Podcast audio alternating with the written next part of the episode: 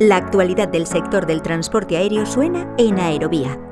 La pregunta es, ¿qué es lo low cost de una low cost? Yo no sé las demás, pero lo low cost de Flybondi es que nosotros, en vez de, en vez de concentrarnos en ultra low cost y en ahorro, nosotros somos ultra eficientes. ¿Qué significa ultra eficientes?